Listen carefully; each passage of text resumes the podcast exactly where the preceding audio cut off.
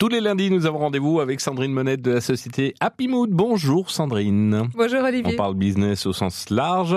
Et en parlant de business, si vous avez une idée business, si vous souhaitez innover, eh ben, inspirez-vous de Bertrand Picard. Ça tombe bien, il était au club de networking B19 dont l'une des implantations se trouve à Mont-Saint-Guibert, Sandrine. Oui, tout à fait. Donc pour rappel, Bertrand Picard, c'est, il est pilote, aventurier, défenseur de l'environnement, psychiatre et scientifique.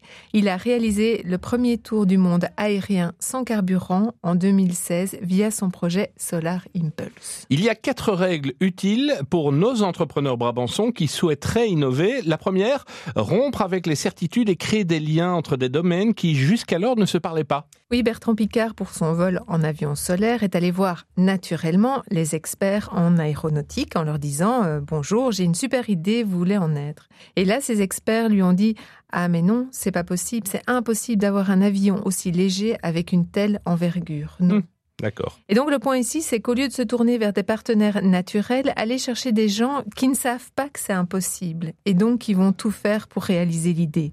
Et dans les partenaires, Bertrand Picard a réuni euh, donc 80 entreprises autour de Solar Impulse, mais deux seulement sont des compagnies, des entreprises aéronautiques. Il y a, et les autres, c'est Solvay euh, pour la chimie, des fabricants d'ascenseurs, une marque de champagne. Mhm. Un autre exemple, euh, ce ne sont pas les constructeurs automobiles qui ont fabriqué la meilleure voiture électrique.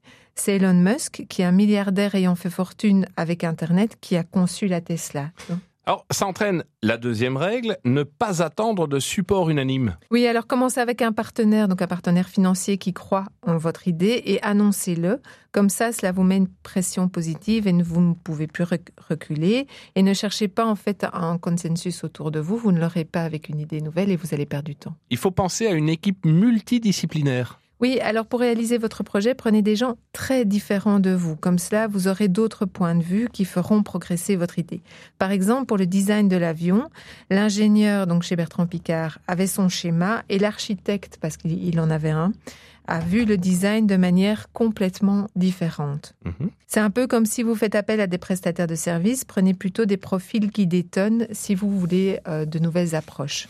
Et puis alors, la ténacité, c'est important, il faut tenir bon. Oui, alors il faut tester ses idées, les expérimenter, souvent longuement, et ça suppose d'accepter aussi l'échec et d'avoir le courage de recommencer. Bon, à condition, bien sûr, d'essayer chaque fois autrement, sinon c'est de l'acharnement et non de la persévérance. Oui, et souvent on a, euh, on a cette notion euh, d'acharnement, et en fait la pire des choses, c'est ce que Bertrand Bicard disait, ce n'est pas l'échec, c'est le fait de ne pas avoir essayé.